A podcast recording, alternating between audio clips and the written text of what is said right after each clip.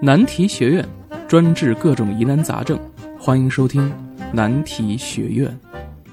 大家好，欢迎收听难题学院新年特别节目。我们昨天啊总结了这一年，今天呢我们啊讲讲新年的一些逻辑。就是每次呀，当你开始的时候，你得把头给开好了。可是呢，你要开好头儿。而不是开好事儿的头，因为呢，你的好事儿并不一定是他人的好事儿，别人觉得好的事儿也未必就是你的好事儿。第一个，专注的做一件事儿。这个有主业的小伙伴们啊，如果你的主业你做的不够好，有两种可能性。第一呢，是你们公司内卷了，卷来卷去呢，你的机会自然就没了。特别是啊，论资排辈的很多公家机关单位，这不是你的能耐能决定的。好多时候啊，拼的是为人处事，拼的是先来后到，哼，拼的是这个耐得住性子，拼的是从不出错等等的问题。所以呢，这玩意儿是个玄学。而私营企业呢，要注意风口来了没有？风口来了，猪都能飞，公司急速扩张。你呢？一年连升三级，可是呢，如果你这行现在是末流，是没有被风吹到的行当，甚至呢还在缩员，那你甚至有可能会被裁员。那你说升职，那不是扯吗？所以呢，运气非常重要。真正经历过事儿的人都知道，运气比实力更重要。没经历过事儿的人总觉得实力比运气更重要，觉得自己能改变风向。可实际上呢，大部分人都是墙头草，风吹往哪倒。这两天我看这个潘粤明的一个演讲，说了他当年啊，这个黄了之后啊，不是那个离婚事件嘛，导致到呢他被抹黑了。完事儿了，很多他当曾经的朋友啊，都一个个的啊开始疏远他。瘟神嘛，对吧？很正常啊。当你对人性看透了，其实就这样。所以呢，他说啊，后来呢，他就汲取了里面的力量，不依赖任何人，由内往外，而不是从外求。以前呢，就跟哥们儿伙伴啊，叫他们呢找点机会，都是靠别人找机会。现在呢，不用了，自己有本事吃几碗干饭，自个儿心里清楚啊，自个儿能接什么戏，能 hold 得住怎么样的场子。所以呢，后来就演了那个著名的。白夜追凶，二度翻红。其实啊，人如果没吃过这种亏啊，总以为呢，好像自个儿靠颜值就能吃一辈子。实际上啊，都要栽一个大跟头，完成这个从量变到质变，直接翻身做主人的这么一个轮回。原先呢都是靠他人，现在呢只能靠自己。这就是中年危机的真正的含义。好了。回到咱们说的这个专注一件事儿啊，以前啊，你比如说当个明星，很简单，对吧？拍个照片就行了。现在也开始面临卷的问题。那卷来卷去呢，你像潘粤明这种年老色衰的老头儿、中年人，那么就意味着呢，你必须得有过人的东西。比如说最近那个《巡回检察官》里面的于和伟的台词儿和演技。受到了广泛的好评。用这个玻璃大王曹德旺的话来说啊，职业不分高低贵贱。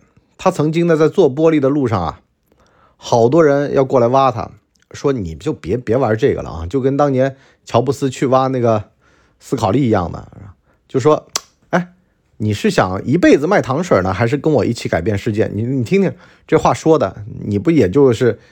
卖播那个收音机的嘛，是吧？有什有什么好的，对吧？你这玩意儿不就是个破电脑吗？啊，一个卖电脑的说什么卖糖水的不好。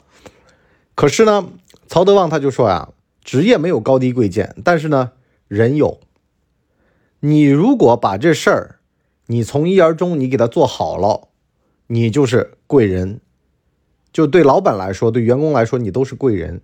可是呢，如果你把这事儿做差了，你会发现身边全都是贱人，大家都见不得你，都觉得你拖累他们了。谁叫你混得不好的？谁叫你让他们吃不上饭了？那所有的人都是索命鬼。好了，那回到咱们说的这个演艺圈的内卷的事儿一样的，没有烂角色啊，只有烂演员的。多好的个剧本，被演烂了也一堆。然后呢，最近不是有个电影叫《人潮汹涌》吗？说的就是富豪和屌丝身份互换的故事，就是这个韩国和日本都拍过的叫《幸运钥匙》。这原片其实说的就是富豪和普通人互换人生。这普通人吧，干什么都不行，可是富豪呢，跟他一换呢，富豪干啥啊啥还都成。为什么呢？这个成功的方法论其实就放那儿。就是专注这一件事儿。那说的难听点啊，咱们特别扎心的话就是，很多中年男人为什么混不开呢？用杨笠的话来说，是莫名其妙的自信，好像啊，就自个儿一出手就知道有没有。实际上啊，你先把这个自信去掉，你先自卑点儿，你先这事儿啊没弄好了，你先别出门你这事儿没成啊，你先别说。见天的跟别人讲啊，我在弄个工程，最近呢在弄个项目。好了，项目呢天天都没弄成，可是呢说起来跟谁都认识。你有没有代表作？没有。可是呢跟谁关系都不错。我就见过这样的，这个什么政科啊什么的，哎呦迎来送往，弄得真的跟自个儿人一样的。人家也卖卖卖他个面子，毕竟老家伙了嘛，老头儿嘛。但是说句实话，你没有东西接得起来。你进了这个圈啊，你要记得啊，你手上有个碗儿，人家往你这个碗里面倒东西的时候呀，你得接得住。你接不住，人家这情已经还掉了。可是呢，你没有办法把你碗里的东西倒回到他的碗里去。那么交朋友的那个关键的东西就来了，单面性啊，这就不可能会长久。我只给你一次机会，你能不能倒回来？如果你不能倒回来，那不好意思了，再见，拜拜了您嘞。所以呢，什么叫专注一件事儿啊？把你这碗打造好。你说你是干装修的，你混入了这帮富豪圈儿，他们说：“哎，装修个别墅啊，你过来给我弄，你弄个稀碎啊，大理石柱子、罗马柱啊，一弄弄个十万二十万都没关系。问题是你这玩意儿东西好不好看，有没有审美，这最重要。现在哈有一种说法说，中国的有钱人啊，审美品位普遍不高。这帮设计师就跟狗似的啊，被富人牵着鼻子走。我得告诉大家啊，为什么富人会装修成这种奢华风啊？实际上这玩意儿就是个社交货币。他朋友来，他给朋友彰显。你看这柱子二十五啊，那个挂件啊三十，他要跟朋友炫耀的呀。实际上就是个炫耀功能。现在才是财富第一代啊，还没必要。人家还看不懂的情况下，你见天的跟人家说，哎，我开的呀。这叫辉腾，比那保时捷贵。人家说你有病吧？你跟我说这干嘛？我怕你不认识。你说你死不死？你有钱，你有钱到哪儿去了？有钱的意思是我有钱不用解释啊！你跟我整一堆有钱还得需要解释的，跟别人讲，哎，你知道这个光和影啊，这个设计花了我三十五万。人家说你傻大头了吧？这光和影干嘛要烧钱呢？你给我挂个爱马仕三十五万的，我认。你给我挂个皮包三十五万的我认，你这灯和光我不认，我觉得艺术不值这个钱，我不要艺术，我要的就是现金贴墙上，你能不能给我做到？最贵的东西给我挂墙上，比如说给我拍个吴道子的画挂墙上，这可以，别的我不认啊，这玩意儿其实很现实的，好多事情你一针捅破天，特别是著名的这些酒店设计师啊，我之前碰到过一个酒店设计师。专门设计顶级的这种酒店的，他就说嘛，中国的设计师啊，你出来玩谁啊？吃饭啊，你千万得搞清楚一个姓季的，你千万得搞清楚了，你的身份是让业主好好做生意，而不是自己挥洒你的艺术的这些细菌 啊？为什么呢？首先，这位是门生意，顶级酒店。他得让客人来了之后觉得这酒店他值得这么多钱，而不是你在这儿弄个什么艺术装置，在那儿弄个艺术装置，这玩意儿人家看不懂没用。现在追求网红风，来这儿啪拍个照，你这照片有没有传播力？你这设计能不能让照片喜欢拍、喜欢传播？很多设计师就不理解啊，说季老师啊，你这话说的，我们这帮人哦，吃了这么多年的美学饭，最后弄出来的东西居然是 ins 风，是拍照用。这季老师就生气了哈，说什么叫拍照用？什么叫克制啊？你的美术学的修养是用来服务业主的，你得搞清楚了。你如果今天是做一个商业写作者，就像我跟我的这些。这个团队的人讲的，你首先你得搞清楚了，你以前识的字儿，你没必要一个个给我搬到你的文章里面来，特别是掉书袋那帮蠢货，你得让他们觉得你这玩意儿说到他们心坎里去了，让他们心甘情愿的掏钱。这其实跟那些设计师的道理是一样的。什么要专注的做一件事儿啊？就是你把这件事儿。从科研到研发到应用到实际的销售，你都考虑好了，这可以。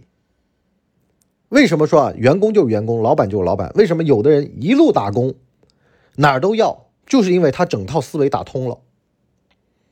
啊，什么叫大师啊？大师其实就是说啊，他把整套的逻辑都嚼碎了，咽下去，非常的克制的表达，而不是你认识俩字儿，你就在那兜搂啊，在那炫耀。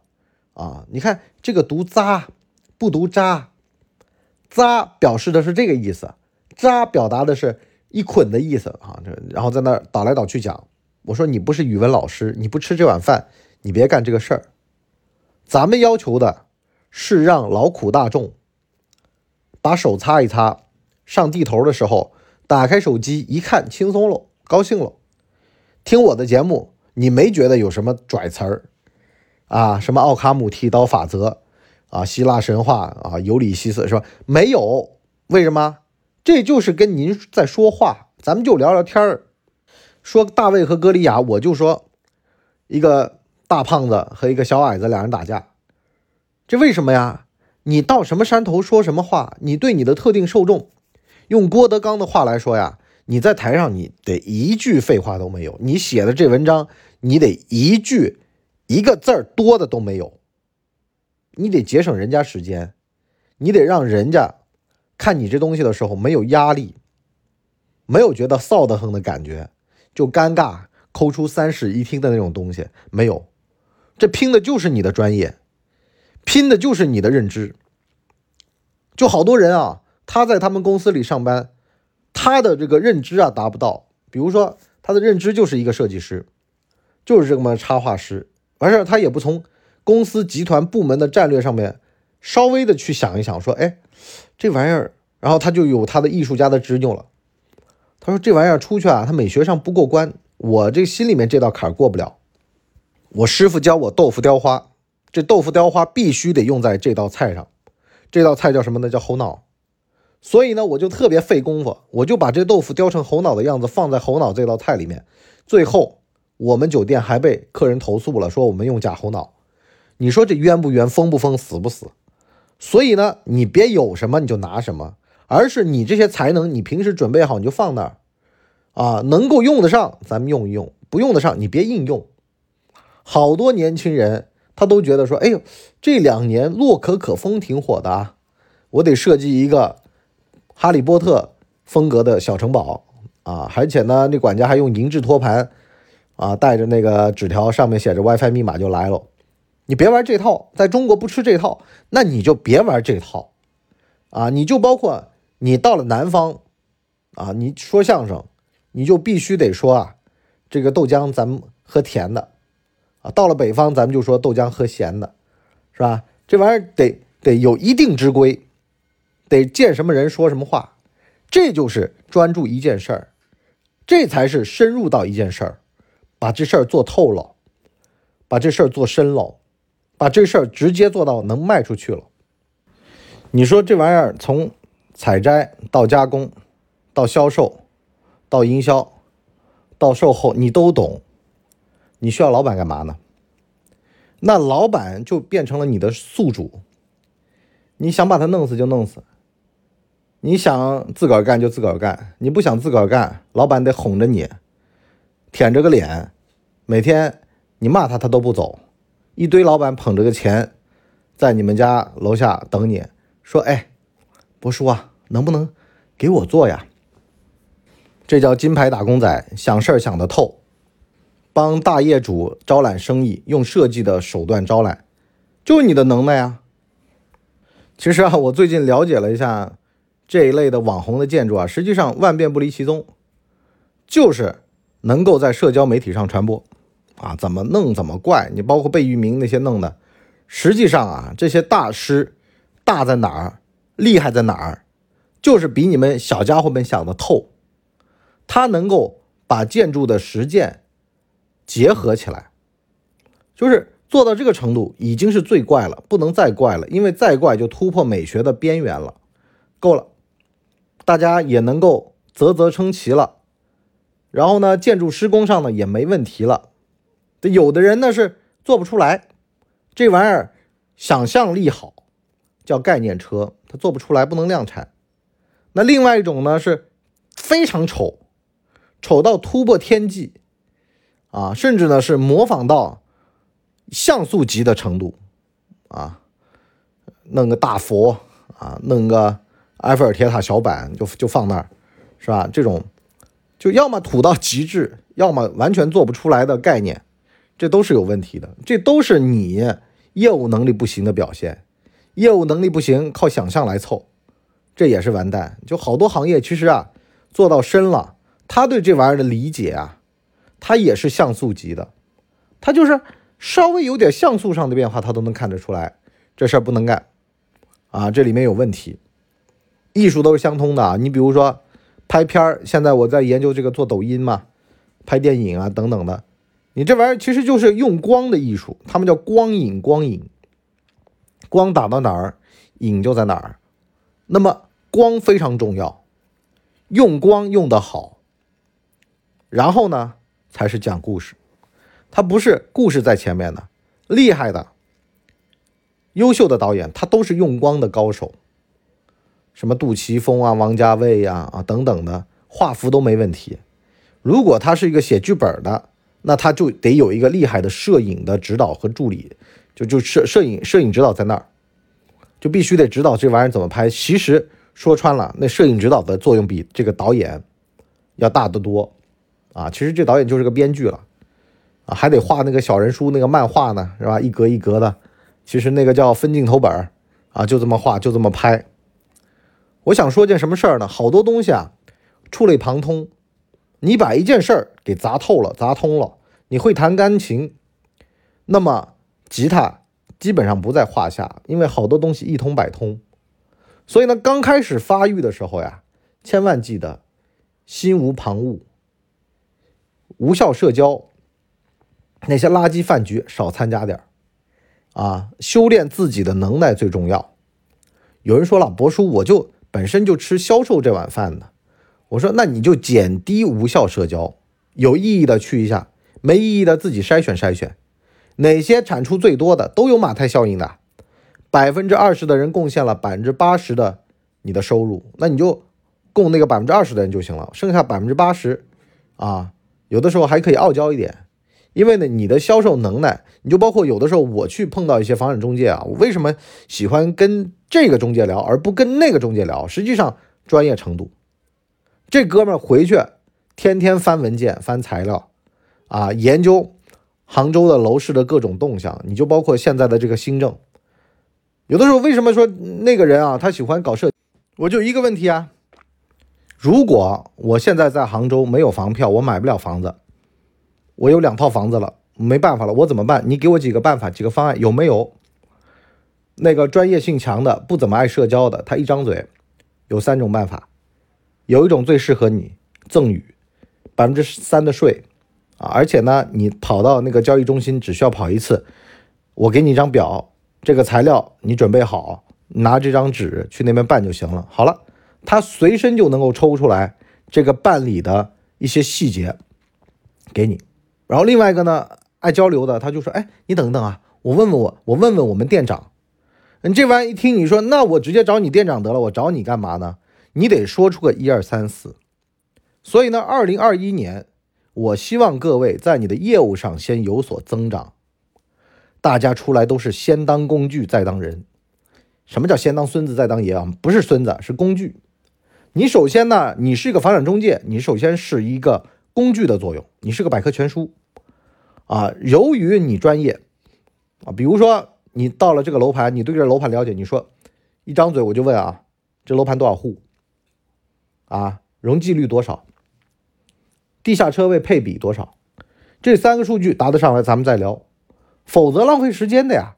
专业人士跟专业人士在一块混，而且专业人士可以给你百分之八十的收入，你剩下那些来凑热闹的，他自个儿都不知道这房子怎么样的，你想忽悠他的那是另外的说法。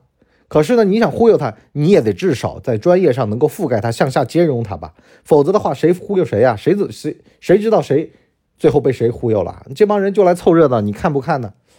所以说呢，你至少得在专业上能够盖得过你的业务对象。你说一小警察把贼抓进来之后，这贼说：“我按照什么什么啊刑事的诉讼法啊，你只能关我多久时间？而且呢，按照这个时间到检察院到什么，你都有明确的时间点的。那警察急死了呀，对吧？你说的对呀。但是呢，有的警察说我可以再扣你二十四个小时啊。哎，这玩意儿就达成平衡了。什么意思呢？所谓的道行道行啊，其实说的就是这个业务专业的能耐。业务专业如果足够深、足够狠，理解力足够好，你到哪儿都无往而不利。你就说做律师来说吧，啊，我最近不是就读的这个研吗？律师就这样嘛。律师理解深的话呢，他是找那些缝隙。你政府单位啊，法无授权皆不可为，我是民，法无禁止皆可为。好了，就这么一个理解上的程度。就能够打赢百分之九十八的官司了，民告官的官司了，是吧？而且呢，看政治风向，啊，这几年的法院的判决的政治风向是怎么样的，啊，对于民营企业的态度是怎么样的，这都决定了你官司的输赢，而不是见天的啊，跟法院的人吃吃喝喝都没什么用的，有好多实际上还是对方故意套路你啊。那么我们今天呢，这个上半集呢就先聊这么多。上半集啊，主要就跟大家讲了一个问题，就是专业。二零二一年，大家先要专业起来，先当工具再当人。你的工具属性到底到一定程度了没有？你别说你一张嘴啊，几个问题答不上来就直接漏气儿了。好多的这些大领导啊，到下面去视察呀，问这些业务的人，他就问三个问题，前三个问题非常关键。有的人答得上来，有的人答不上来，实际上就是几个数据，你就把几个基本数据背下来，啊，就是你们这儿有多少个户，啊，今年税收多少，GDP 多少，这这就那些东西，最基本的，再深一点嘛，就是你们一年用电量多少，啊，这就代表你们工业产值，是吧？人家现在学的都贼精啊，一个个上来都是这几个问题，你背下来就行了呀，有什么难的呀，是吧？但是呢，有很多的。功夫在诗外的东西，那就得平时多观察、多积累。那些上去的官员都猴精猴精的，啊，他其实就是一套套路问题，一套套路全打完，打完之后呢，最后漫不经心的问的那个问题最关键，那个问题决定了你到时候仕途上的升迁。这儿我就不说了，我们在下半节里面跟大家聊。那么其实二零二一年还要干一件什么事儿呢？就是不懂的不玩。什么叫不懂的不玩啊？巴菲特说的啊，因为呢，你没那么多时间，你研究它干嘛呀？你呢，把这个事儿呢，就交给时间啊，交给什么时间呢？你观察它，你可以假以时日，看这个行业的脉络。你就包括为什么我关心黄金，是因为呢，我中间玩过黄金。我后来为什么不玩黄金了呢？是因为我觉得玩黄金太过于无常了。比黑白的无常还无常，啊，这玩意儿，啊，就就太难等了，我等不及。我觉得还有更重要的事儿，就是说你要专注你的精力，你的精力太分散，什么投资品类你都懂，你都通，其实就样样通，样样松。你只能研究一样透，然后再用这一样透去触类旁通。这投资也是一样，这事业也是一样，这做人也是一样。你的人设决定了你到时候跟人相处的态度，而不是别人说啊外向好你就外向啊，这不是不是这样的，你得有稳定的输出，你又得稳定的人设，这我们下半集再跟大家仔细的聊。好了，我们今天第一天的难题学院就跟大家聊到这里。转眼啊，也都快到第二季了啊，在这儿呢也跟各位讲啊，第一季赶紧买是吧？我们后期啊，我们还反其道而行之，有可能还要涨价，好吧？我们今天这个新年第一天啊，希望大家新年快乐，万事如意啊！我们下期再见，拜拜。哎呦，节目听完了，我是麻辣电台的台长杰森，欢迎大家添加干嘛电台官方微信，微信 ID 是文博小号的全拼，加入我们的社群，一起交流成长吧。干嘛电台扫清你人生路上的所有坑，付费订阅请关注微信订阅号干嘛播客。